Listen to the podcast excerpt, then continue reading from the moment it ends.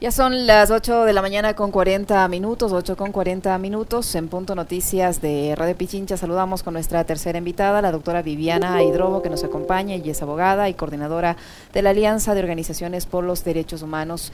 Eh, está vía telemática con nosotros. Doctora Hidrobo, buenos días, bienvenida, gracias por acompañarnos. Le saludamos a Alexis Moncayo, quien le habla, Licenia Espinel. Ayer eh, varias autoridades del Estado ecuatoriano comparecieron a este examen periódico de las Naciones Unidas sobre Derechos Humanos. El canciller defendió defendió allí eh, la actuación, bueno, las autoridades ecuatorianas en su conjunto defendieron la actuación del Estado ecuatoriano en las protestas de junio pasado eh, y además ha dicho el canciller Holguín que eh, los derechos humanos forman parte de la identidad, de la vocación de los, del Ecuador en todas las áreas y que prueba de ello es que hay la ratificación de 27 instrumentos internacionales jurídicamente vinculantes en derechos humanos.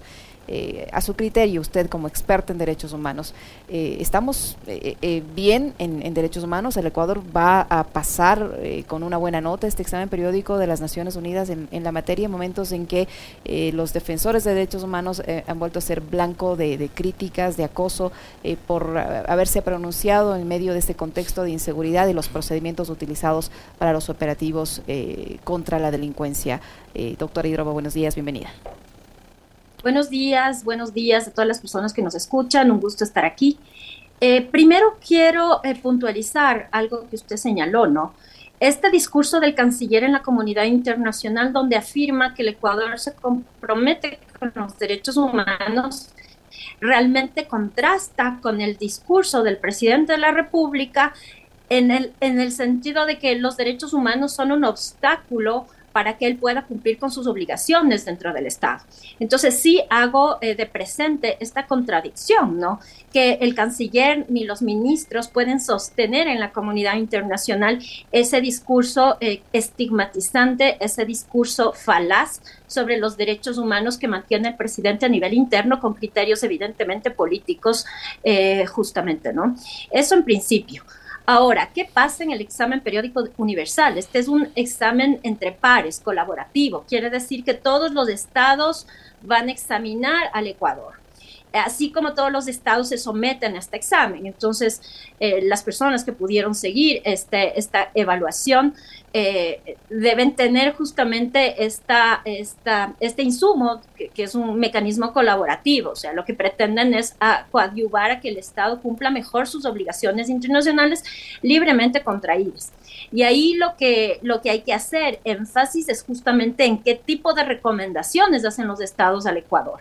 Y esas recomendaciones son aquellas que establecen cuáles son las preocupaciones de la comunidad internacional sobre lo que pasa en el Ecuador. Y ahí se repitieron varias que las puedo decir en este momento la situación carcelaria y la situación de muertes en los, en, los sistemas de, eh, eh en el sistema carcelario del país es una grave preocupación que preocupa, eh, que pone eh, en, en alerta a la comunidad internacional otra preocupación es la situación de personas defensoras y que no existen mecanismos adecuados de, protección. Esa es otra preocupación que se repitió. En la situación de violencia contra las mujeres es otra preocupación que se eh, repitió. La pobreza, la educación. Eh, es otra, es, son, son, otras preocupaciones que se repitieron de forma, digamos, eh, persistente, la situación de personas refugiadas, la situación de personas eh, eh, que están eh, sometidas a la trata. Entonces, es importante saber leer justamente qué dicen los estados al Ecuador para saber, comillas, si pasó o no la elección, ¿no? Aquí lo que es muy revelador también es que los ministros y las ministras lo que hicieron en este examen fue repetir un discurso, un discurso donde, donde señalan eh, actos que no se compadecen con la realidad, ¿no? Eh, esto de que la fuerza pública actuó en, cumplimiento de las normas del uso legítimo de la fuerza es eh, se contradice con la realidad y con lo que pasó, ¿no? Me refiero, por ejemplo, muy, muy, muy, muy incisivamente aquí a los ataques a zonas de paz, a, donde estuvieron mujeres y niñas y niños, ¿no es cierto? Entonces, por ejemplo, eh, eso no es garantizar el derecho a la protesta y eso es violar derechos humanos. Entonces, eh, ir a escuchar al Ecuador eh, mencionar eh, que tomaron acciones que efectivamente no las tomaron es eh, bastante también revelador de que el Estado no puede defender en la comunidad internacional lo que hace dentro de casa. ¿Cómo está, doctora Hidrobo? Qué gusto saludarle, buenos días. ¿Cómo ven ustedes esta, digamos, permanente intención del gobierno de crear enemigos internos. Ahora son los activistas o los defensores de los derechos humanos. De a poco van también siendo los periodistas y hemos visto cómo algunos funcionarios del gobierno, incluso el propio presidente, se ha referido a algunos periodistas y medios de comunicación, los ataques digitales que han recibido medios de comunicación eh, esta, intención del gobierno de crear enemigos internos, eh, ¿hacia dónde nos puede conducir? Bueno, lo que, lo que pasa evidentemente es que el gobierno no quiere eh, que se conozca eh, o que se difunda justamente aquello que no está haciendo bien. en este sentido me solidarizo con, con, ustedes, con Radio Pichincha, por los ataques que han, de los que han sido objeto, ¿no? En estos últimos días, justamente por ser este canal eh, que permiten otro tipo de visiones, otro tipo de criterios y se alejan de este criterio hegemónico que tiende a defender estos discursos estigmatizantes eh, que, ha mantenido el presidente de la República y también han generado ataques a personas defensoras. ¿no? Entonces, ¿a dónde nos puede, eh, a dónde nos puede llevar? Esto nos lleva justamente a un, a un, a un estado donde, eh, donde el gobierno tenga justificación para violar una y otra vez derechos humanos. Y eso es muy grave. En este momento se pretende justificar actos, por ejemplo, eh, de sometimiento eh, de personas eh, privadas de libertad de una forma cruel. Pudimos ver en unos videos difundidos ayer cómo las personas que estaban sometidas eran también golpeadas, ¿no? Cuando ya estaban sometidas. Estos son actos crueles que no pueden ser justificados de ninguna manera. En todo caso, lo que hace el gobierno es utilizar este argumento de que es, un enemigo interno, que este enemigo interno es deshumanizado, ¿no es cierto? Y al ser deshumanizado, eh, son, podemos los periodistas, los defensores de derechos humanos ahora, pero también las personas privadas de libertad ser objeto de cualquier trato, ¿no? Entonces, eso es muy, muy preocupante porque ya hemos visto en la historia lo que ha pasado cuando se deshumanizan, ¿no es cierto?, a, grupos enteros, ¿no? Cuando se deshumaniza, lo que nos lleva justamente son a, situaciones muy, muy graves de violación de derechos humanos. Yo pongo aquí el, caso de los hermanos Restrepo. Ese caso de los hermanos Restrepo es producto justamente de esta deshumanización de, personas, ¿no? Doctora Hidrobo, en este contexto, eh, autoridades de la Policía Nacional también han salido a reclamar a las organizaciones de derechos humanos por su uh, falta de pronunciamiento en defensa de los derechos humanos de la fuerza pública. El comandante de la zona 8, y me parece que en las últimas horas también el ministro del Interior se ha sumado a este reclamo en el sentido de que eh, no se respetan los derechos humanos eh, de, los policías, que dónde están las organizaciones y los defensores de derechos humanos cuando los policías también son asesinados fruto de esta violencia que vive el país, que no los han visitado eh, en los hospitales, que no se, no se les ha preguntado cómo están sus, ellos, cómo están sus familias. Eh, ¿Qué decir frente a esos reclamos?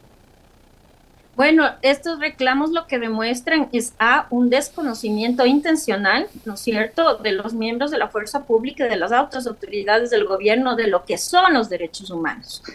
Los derechos humanos son límites al poder y son direccionamientos del poder.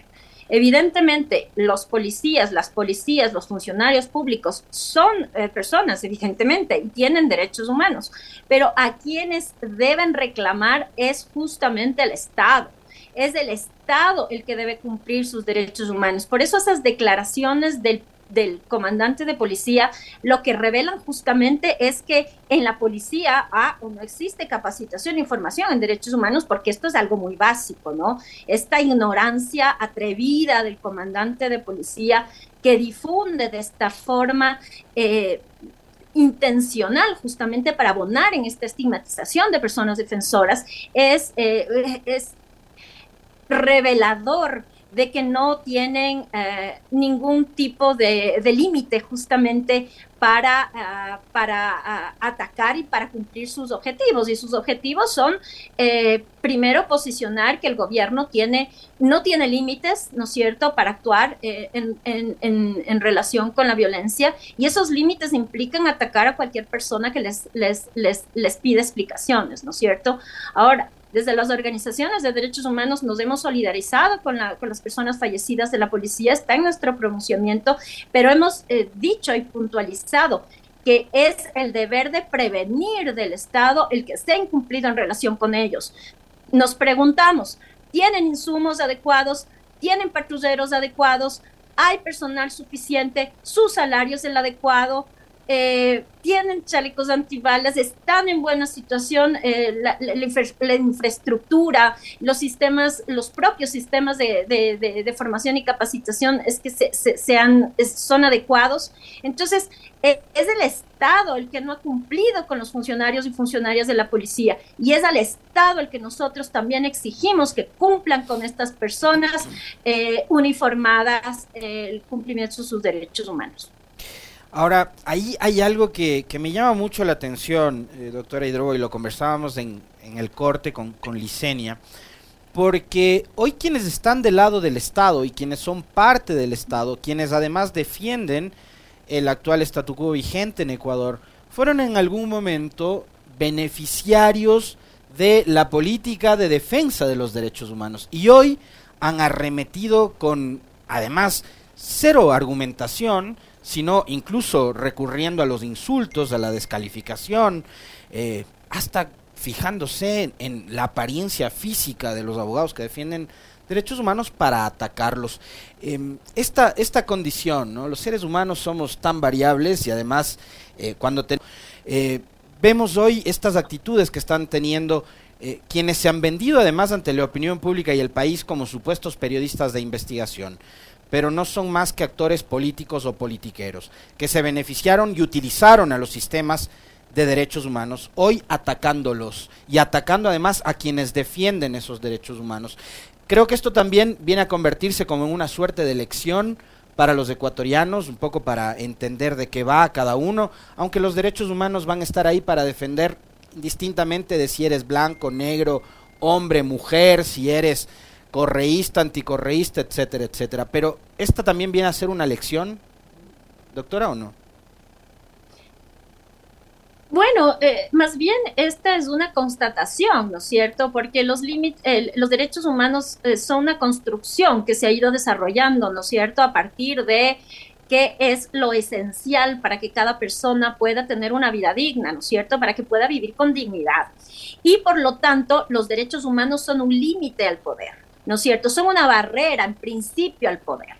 Entonces, eh, y también son un direccionamiento al poder, ¿no es cierto? Le dicen cómo actuar. Usted no puede hacer lo que le da la gana en el, en, el tema de salud, o sea, no, no puede despedir personal, usted no puede desabastecer de medicinas, usted tiene que abastecer de medicinas, usted tiene que garantizar personal suficiente. Y usted, por ejemplo, Estado, no se puede meter en la vida privada de la gente, no puede intervenir en comunicaciones, no puede confiscar, no puede torturar, no puede matar. ¿No es cierto? Son límites y direccionamientos del poder. Cuando estas personas que usted menciona, eh, Alexis, están en el poder, evidentemente lo que van a querer es no tener límites, ¿no es cierto? Y no tener nadie que les diga qué deben hacer. Y evidentemente se van a poner del otro lado, ¿no es cierto? Van a querer ejercer ese poder justamente para...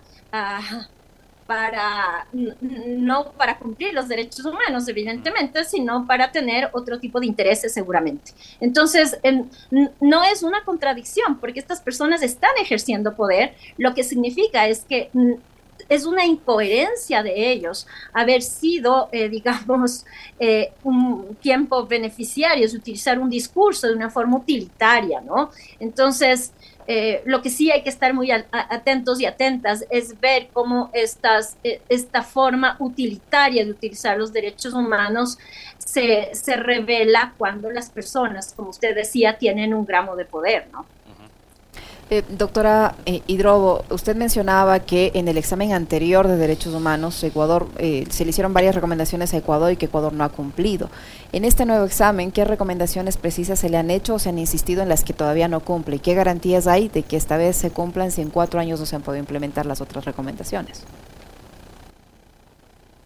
Bueno, el examen periódico universal no es un sistema coercitivo,